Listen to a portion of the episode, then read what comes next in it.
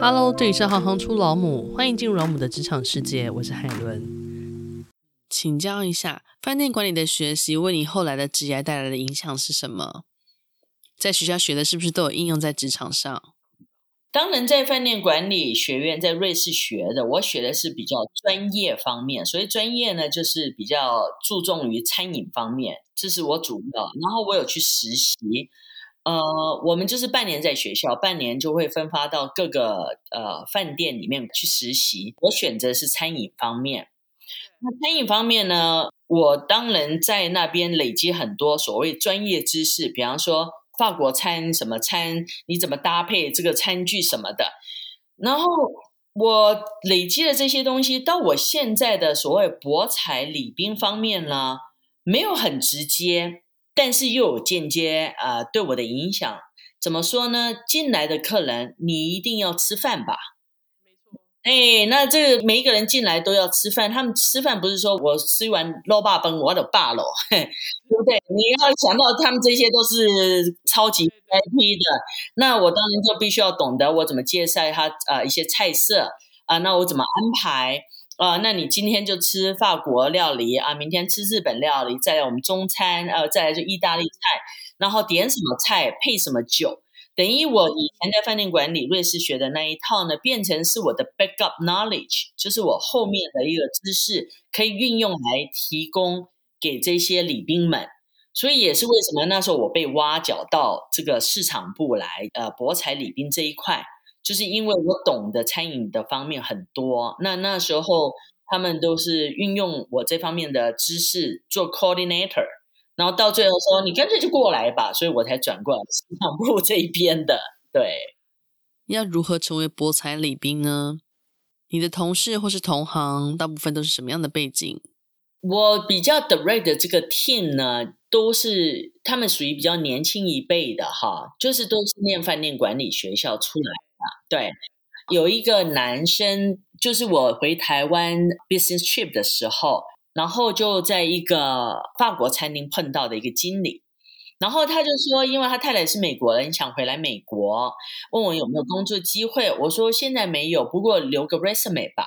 好，那我一回来美国，刚好哎有一个缺，我就请他赶快回来美国 interview，哎他就进来了。然后他是属于在美国念饭店管理学校，再回台湾做事再回来的。那另外一个也是台湾来的一个女生，也是在这边念饭店管理，然后在这边结婚了，然后就一直在那个 VIP check in 的地方客房部。然后我就看到他，哎，我就说，哎，你也蛮适合来我们部门的，所以我也等于把他就是挖角过来这边做。那其他的同事呢，很多是。一直本身就在赌场当 dealer，就是当派牌员或者 floor man，然后有这个机会，他们就跳升到 marketing 来做。所以这个是有这么两方面的，就是人才进来。所以你两个部门的同事也都是念餐饮的吗？应该比较算 general，就是 hotel management。学校所学和职场应用最大的差异是什么？如果你现在回到学校教书，你觉得会最希望补强的部分是什么？很有意思哎，刚好我一个硕士班的同学，他继续念博士，他就真的回来当教授了。前两个星期呢，他就请我去当他叫 guest speaker，就是在他的课堂上，因为他教的是一堂课叫做啊、餐饮方面对 catering 的影响，就是说餐饮对那个展览啊、convention 这一块的影响。那因为餐饮是我背光，然后我们也会 care 到 convention 这一方面啊、我就当一天的荣誉教授，弥补了小小的一个心愿。我就觉得很不一样的，就是你在职场上所学的经验，跟你在课堂上教的东西很不一样。像我这位朋友呢，他有在台湾有回去工作，他在人事部当过经理，然后回来就是继续在当呃教授。那他，但是他就很没有在所谓 casino 这一块或博彩方面这一块，或者 food and beverage 这一块的东西，所以等于我进来讲的是我实务经验，那对于他的学生就很吸引，他们就觉得哇，原来跟我上课的东西都很不一样，因为我讲的是实际经验，然后这一方面就弥补了在所谓啊、学校上理论派不一样。我另外一个同学也成为韩国人，他也成为一个教授。有一次呢，他就带学生来参观 Wynn，我就招待他们啊，参观介绍一下。然后他从来没有在 casino 工作过，然后我就觉得他跟我讲的都一些数字问题，你知道这个这个 percentage 是这样子，casino 是这样子，那我这样子我教学生。我说 stop，我说你跟我讲的这些呢，你太理论派了。我们没有在看这些东西，我只知道说你客人进来你怎么 take care，然后他的游戏规则怎么样，你不超过这个百分之四十，他就没有 overcome，没有超过他预期的这个费用就可以。你跟我讲什么？这个进来的客人是这个比率是百分之十五是这样这方面来的，百分之二十是这方面来的，你讲的都是理论派。对我来讲是不实用的，当然他有点不接受，他学院派的不接受我这种实务派的。我觉得呢，我就会告诉学生说，你还是必须要多学学实际上的东西。那些 number 只是一个参考，但是不是代表你会碰上。你永远要跟人家讲 number，谁听你的啊？对不对？这个是最大的不同。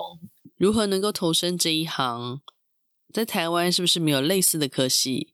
应该所知道是世新有类似这方面的课程，可是不多。澳门有，我另外一个同学，硕士班同学有在澳门教书。然后我会建议，就是不管学生在做哪一个专科，或者你想攻哪一方面的职业，这这这些专科，我会建议学生们呢，在学校里面就要多参与一些 program，比方说。老师、教授可能会出一些，就是所谓呃，让你去探讨或者去发展的一些问题。比方说，还会丢一个题目出来。比方说，你今天有一个 banquet，你要怎么去 run 这个 banquet？你怎么去作业？那当然呢，以学生来讲没有经验，他们怎么去做？以往照我自己个人的观念是，我那时候就不管，我就说 OK，我来进去，我来做 research。你勇于参与学校的一些 program，对你。一定有帮助。还有我在学的时候，只要老师或学校告诉我们说：“哎，我们现在有哪些 certificate，你们谁要愿意来考？”在瑞士，很学校跟老师会提供很多这方面的 information，就说：“哎，我们现在有一些 certificate 啊，有 license，你们谁要来报名参加来考试？”那我就会去报考。然后，因为呢，你除了自己学校的功课好，我都是我是 Dean List Straight A 的学生名单上。可是很多人都是这样子啊，你怎么凸显你自己呢？我就会告诉我自己说，那我去考很多我的 certificate，我有会计师的 certificate，hotel management 的 certificate，我有 food and beverage certificate，以这方面去突破自己，而不是说只是学校功课好。那甚至这边呢，美国很多都有一些 honor society。那那时候呢，我就觉得 OK，我就去参加这些 Honor Society，或许不是很实质上的帮助。那一些当然你功课好，或者是呃老师推荐你才能进去的那一种 Honor Society。那这一些呢，变成在学生的时候，我在放入我的履历表里面，我就是蛮多东西可以让人家供参考。这些和实习类似吗？应该分两部分来讲。在学校的时候呢，他那在瑞士的时候，他会提供我们很多，就是说，哎，你要不要去考这个认证？然后呢，我们在学校上完课以后，我们半年，瑞士是比较注重实习，分发出去餐厅或饭店去实习。第一年呢，我是分发在德语区，虽然说我不懂德语，但是我觉得我的工作的态度，对服务客人什么这些 knowledge，我觉得我做的很足够。所以其实我也得到老板很赏识。然后第二年呢，我是在日内瓦的法语区，我法语也不是很好，常常还被其他同事有一点 bully 或者笑说：“哎，你法语不是很好。”但是我觉得我就表现出来我很努力工作，或者是我对客人也会应对进退的很好。结果没想到，我们那个餐，我在 Moving Pick 这个很大的一个集团连锁，在整个欧洲，他们进来总部派来一个专员来访问我，然后用一个法文的文章拍我的照片放在他们杂志上，就说我是最好的 training，就是我 in training，我最好的实习生。那我就觉得很光荣，因为叫我叫做 Island Flower，因为他知道说我是从台湾来。其实你可以很突破自己的，而不是说你就局限说，哎呀，我不懂法语，我不懂德语，或者哎呀，我很害羞什么的。可是我觉得我做好每一份工作，啊、呃，这个工作你不需要语言吧，对不对？你就比方说，这老板交代你要整理好你的桌子，你 station 都 check 好啊、呃，你怎么 mark 那个地上怎么弄，你就很专心做每一件事情。我觉得人家都是看得到的。你觉得学生该学会最重要的三件事情是什么？最重要三件事，我再把它总刮一次，比较清楚一点。第一，当然学生重最重要的任务就是把学习学习好，不是说死读书啊、呃。就像你学习好，那时候我觉得我只要不懂，我都一定会请教老师，或是课后请老师再去问老师探讨，就哎我怎么不懂？或者那时候呢，我们没有那么方便，就 Internet 都可以找资料，我们必须去图书馆找资料。然后找了资料以后再去或者问其他熟人，所以功课方面呢，一定要保持所谓尽量拿好学分高一点。第二件事情呢，就是你要多参与学校的很多活动。呃，美国是注重比较多元化的，或者整个现在甚至在台湾很多先进的国家，注重学生不是只有光光是功课好，你要必须有其他的能能力或才能来凸显你自己不一样。然后你还有如果说自己有特别的呃才艺方面，啊、美国人也很注重说你你会打足球啦，你会弹钢琴啦，你会才艺呀这一些。我就觉得这个也很重要，必须要栽培的，因为这到对最后到你在职场里面，你都用得到这些东西的。对，因为不是说只是你的功课好或怎么。第三个就是自己的心态，你要懂得怎么去突破自己，你要懂得说怎么掌握自己，你最大的优点在哪里，你必须凸显它，然后你的缺点在哪里，你要去改。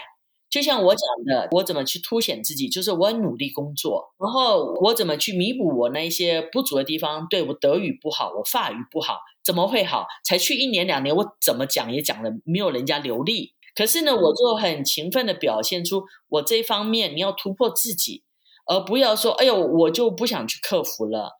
然后你永远就是没有 advance 你自己的机会，然后永远就是要跟自己比。